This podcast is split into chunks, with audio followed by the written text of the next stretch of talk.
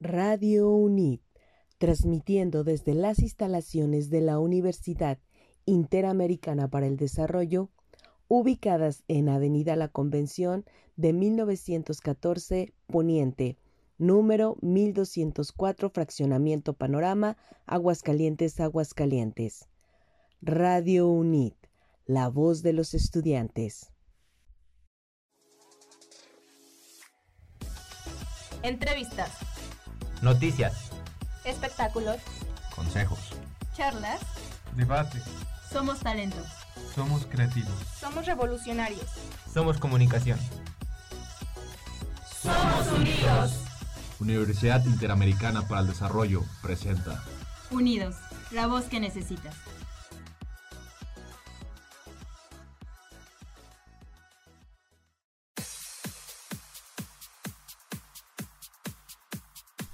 Bienvenidos a Perspectiva Informativa. Soy Oscar y en el día de hoy tenemos de invitados a Emanuel, a Becky y a Jalomo. ¿Qué tal se encuentran? Muy bien, muchas gracias. Gracias por la invitación. Muy contenta, muchas gracias por brindarnos este pequeño espacio. pues muchísimas gracias. Yo me cuento contento y maravillado y aprovecho el espacio para felicitarlos por este espacio que están haciendo como universitarios. De verdad, eh, mis mejores deseos, mucho éxito y gracias por la invitación. Muchas gracias.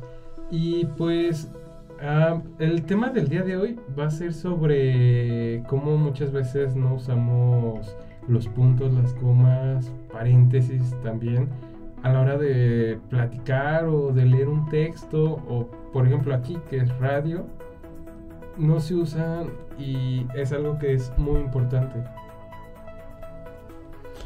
Ok, yo creo que es, un tema interesante eh, como comunicar, bueno, en mi, en mi área de comunicación eh, es básico aprender a manejar intonaciones, sobre todo para comprender mensajes.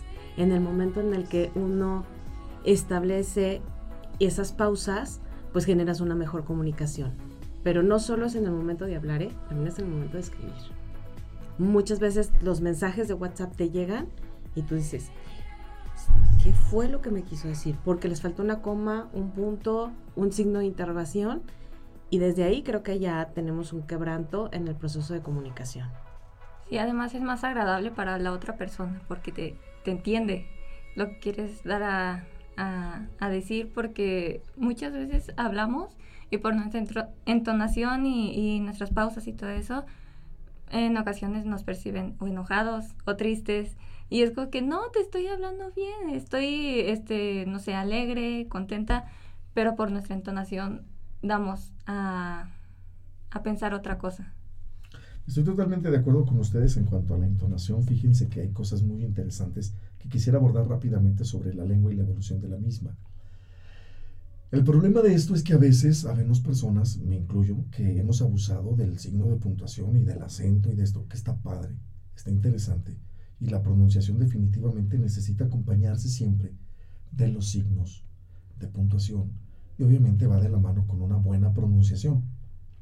Sin embargo, hay que evitar, y esa es una invitación que hacemos a los ciberescuchas y a los que estamos aquí en cabina, no caigamos nada más en, esa, en ese aspecto como despectivo o discriminación, que ya se le llama, discriminación al hablante, porque también está grueso. A veces hay quienes por alguna u otra situación no tuvieron la oportunidad, la preparación, el tiempo, el espacio para conocer a profundidad signos de puntuación, signos de admiración, una buena redacción. Yo en mi caso les comento, soy licenciado en comunicación, soy docente. Créanme que yo aprendí a redactar, creo, hasta cierto punto, sin afán de vanagloriarme, de una manera quizás más adecuada, ya como profesionista, ni siquiera en mi formación académica. Entonces también eso es algo sumamente importante y tomarlo sí con, cierta reserva, darle su espacio, pero sin caer en el otro lado de hacer una discriminación eh, por el mal uso de la lengua. Pues sí, y el problema es que muchas veces, como comentaban, al escribir un mensaje, no se pierde el contexto del que escribió. Y ahí sí existe el fallo de la comunicación que se mencionaba es algo que sí ocupa aprender de la manera correcta las nuevas generaciones? Desde mi punto de vista, más allá que aprender es apropiarse. Eh, porque el- el- la cuestión del aprendizaje, bueno, hay distintos tipos de aprendizaje y distintos tipos de memoria. Yo creo, soy más de la idea de poner en práctica y de buscar enriquecer el vocabulario. Y eso me lo van a dar mis propias motivaciones que tengo como persona y yo como futuro profesionista. Simplemente por dar un tip les comento que el español tiene la nada despreciable cantidad de 90 mil palabras que podemos usar. Sin embargo, vemos culturas donde nos hablan en un país que en promedio el, el hispanohablante habla 5 mil de 90 mil. Entonces, híjole, es un reto, es una invitación y creo que también es una fortuna que tengamos un idioma tan rico. Entonces, yo, yo soy de la idea de tratar de enriquecer nuestro vocabulario por cultura propia, por superación. Este, y aparte, soy también de la idea de que no necesitas repetir tantas palabras, tenemos tantas y podemos decirlo de muchas maneras y qué interesante es poder hacer eso. Eso nos permite también de una otra manera, pensando en las personas que se dedican a la comunicación, a la docencia, evitar repetir, evitar decir, evitar caer incluso hasta en la cacofonía, decir mismas palabras o decir nada más pocas palabras.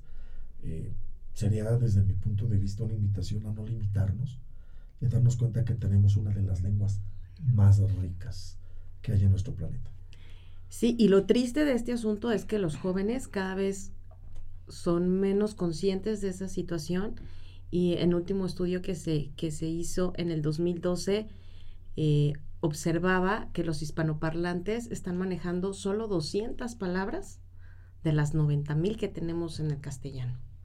Entonces limitan tanto esta cuestión del vocabulario, no solo por ejemplo en cuestiones de puntuación, sino en, la misma, en el mismo uso del lenguaje, que también van mermando la estructura de pensamiento y al mermar estructura de pensamiento vienen otras complicaciones de desarrollo de comunicación. Y mientras más vamos reduciendo nuestro sistema de comunicación, también vamos teniendo más problemas personales. Y además, bueno, eh, toda mi generación pues ya comenzó a crecer como que en este momento en donde muchas culturas, en muchos otros idiomas están entrando a, a, bueno, en nuestro país, a nuestro entorno, y comenzamos a utilizar barbarismos.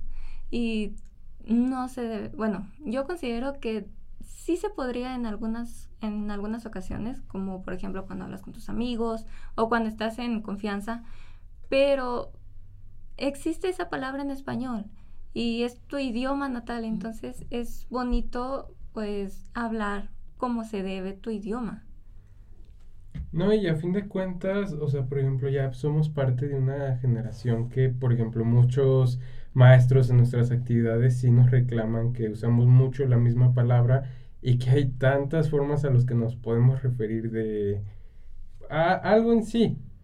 Y siempre nos, nos basamos en las mismas palabras y limitamos mucho nuestro lenguaje que, como mencionan, es muy amplio. Es muy amplio, es muy rico y también sabes que creo que la invitación es para los dos lados, tanto las generaciones que ya tenemos un poquito más de caminar como para las generaciones jóvenes. Es, es, yo, apuesto por la apertura, más que por, por tiranizar el idioma o la lengua, es que sería imposible, la lengua es casi un ser vivo y evoluciona por sí mismo y va creciendo y va evolucionando y de nosotros depende cómo evolucione. Yo me quedé sorprendido, te comento, hace menos de un año yo nunca había escuchado la palabra abreviaciones. Y yo decía, pues solo son las abreviaturas, no, también hay abreviaciones. Es cuando ya no es la abreviatura de manera correcta y quiere decir algo. Por ejemplo, el otro día una niña me dice, ¿usted tiene IG? Yo, ¿qué? Que si tiene IG. Dije, ¿qué son hijos y gatos o qué? Dice, no, es Instagram. Ah, dije, ah, entonces tú tienes un TOC. Digo, yo también me sé palabras. ¿Quieres que saque las domingueras? Tú tienes un TOC. Trans trastorno obsesivo compulsivo. Ah, ¿verdad? ¿Qué se siente? Le dije, así nos sentimos los adultos. En el chat me ponen mis niños en la escuela un XD. Al principio decía, ¿qué quiere decir? ¿Acaso quiere decir, por Dios? Era este, pues que le está dando risa. Sí. Sí, eso pasa igual con, creo que mm, algo está pasando en las nuevas generaciones que no sabemos eh, plasmar una comunicación como tal porque la comunicación gráfica nos está ganando, Sí. nos está comiendo, pero lo aprendimos de la época de, las cavernas en donde los hombres hacían pictogramas, pues aprendimos que no es la mejor comunicación y que eh, le llevó 500 años desarrollarse al lenguaje como para que en menos de 10 años terminemos esos 500 años de estudio, ¿no? Sí está como complicado. Sí, cada vez es limitarse en sí, o sea, por, como mencionaban el XD que simboliza la carita riéndose en texto, o sea, habiendo otras formas más textuales de expresarlo, sí, como que es una limitante ahí. Pero, ¿qué es lo que se necesita en las nuevas generaciones para que, bueno, y también en las otras generaciones, para no cerrar el tema, de que cómo, buscar el cambio, cómo hacer las formas de, de, de una forma correcta? Si me permites, creo que sería poner de ambos lados.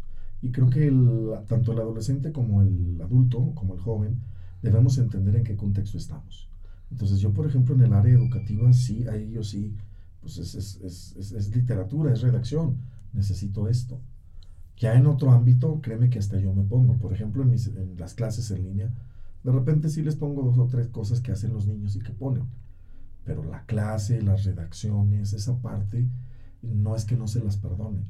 Más bien no lo permito, pero tratando de entender que el niño está en un contexto al momento de comunicarse en un WhatsApp, en un chat, a entender que está en un centro educativo, que está estudiando, que está aprendiendo y que yo como docente necesito cuidar esa área. Tampoco se trata de satanizar, se trata de entender y hacerle ver al joven que son contextos distintos. Sí, es como lo que decía yo ahorita, de que con tus amigos hablas de una forma y te expresas pues más libremente y, y estás más relajado, pero cuando ya estás en la escuela haciendo un proyecto, redactando algo más, este, más serio, pues necesitas mayor vocabulario y expresarte de una forma más correcta y más formal. Sí, pero, o sea, por ejemplo, ahorita recordé un poco eh, el contenido que se está subiendo a las redes y que puede influir mucho para que estos jóvenes se desarrollen. Y la verdad, si ustedes ponen, se ponen a analizar los el, el contenido y el sistema de habla de las personas que están eh, observando ahorita, nuestros adolescentes, también carecen mucho del lenguaje. Y entonces el, el, menor o los jóvenes no pueden tener eh, crecimiento verbal. Y eso es algo que también puede estar ahí afectando la situación. Y, y tenemos que estar muy al pendiente, sobre todo quienes están generando contenido, sí tenemos que proponernos mejorar el lenguaje. No, y más siendo que ahorita el contenido que más, del que más somos, que más aprendemos, que más nos afecta a nosotros es el visual, bueno, el audiovisual. Es el contenido que más se nos graba y que muchas veces lo que aprendemos viene de ahí. Por ejemplo, lo que decían que, que hay una, gener- una generación para acá que aprendió de la televisión. Y si la televisión no tiene un lenguaje muy abierto, con muchas palabras y todo, ¿de dónde más lo van a adquirir? Exacto, o mal formadas, como la cuestión de, de ponerle el sion a muchos verbos que no corresponden en su, en su tiempo verbal y se estandarizó por, por los memes, ¿no? En que es incorrecto y yo, por ejemplo, también trabajo con jóvenes y tengo hijos en casa. Entonces, de pronto, es que voy a ir a hacer la dormición. vamos, vamos a la comisión. a- a- o sea, la comisión tiene un, un significado muy diferente a ir a comer, ¿no? O la caminación. O sea, vamos, e- en ese sentido, qué fuerte es la imagen visual. Porque aparte, nos- no, lo están, no lo habían escuchado, sino lo estuvieron viendo. Y el, el cerebro registra esta estructura de, de palabra y la, la va a marcar. Sí, eso comenzó como una broma y ya ahorita ya la adoptamos como parte de nuestro vocabulario. Bien, este, fíjense que algo padre sobre el lenguaje es que eh, realmente no se puede hablar de que el niño aprende y ese es un tema que ojalá después se pueda comentar más a profundidad. El lenguaje no se aprende por imitación. El niño lo aprende por adquisición. Y si observamos y analizamos a un niño pequeño cuando está hablando, él tiene que descifrar. Y entonces, eh, ahorita que decían de la dormición y todo eso, pues así el niño pequeño de repente usa unos verbos donde no son y entonces ya se le corrige y él tiene que entender. Y entran ahí ya como las reglas que se van poniendo para pronunciar correctamente o si no correctamente, estandarizadamente un verbo. Entonces está sumamente interesante esto, pero este, sería bueno después en otro espacio hablar de la adquisición del lenguaje. Creo que eso también nos daría, nos daría mucha luz. Sí, no- sí nos daré- sí nos podría dar para otro tema muy interesante. Pero pues con esto daría finalizado el programa de hoy. Se les agradece mucho pues que vinieran. Se les agradece mucho que vinieran. No, pues muchas gracias a ti por invitarnos. Siempre es un gusto estar aquí platicando sobre estos temas eh, interesantes y además que eh, pues son parte de nuestra vida cotidiana y que a veces no los vemos y no vemos cuánto entorpece nuestro sistema de comunicación. Sí, pues muchas gracias también por, por habernos, por haberme invitado. Es un tema que da para mucho de qué hablar.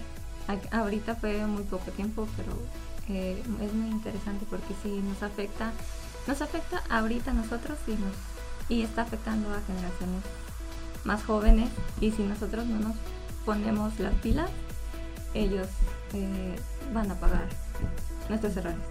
Muchísimas gracias por la invitación. Este, me gustó mucho escuchar las participaciones, eh, enriquecieron bastante. Y bueno, pues aprendí también de nuestras compañeras. Y de mi parte agradezco, agradezco Oscar la invitación. Muchas gracias. Y también me gustaría dar un agradecimiento a Jaime Castorena, que es nuestro máster que siempre está aquí apoyándonos. Y pues muchas gracias. Y pues bueno, pues muchas gracias a ustedes por escucharnos y nos vemos en el próximo programa. Hasta Gracias. pronto. Gracias. Gracias. Y nuestro máster, Nuestro máster siempre apoyándonos. por, por primera vez que se le da un agradecimiento. Y mira cómo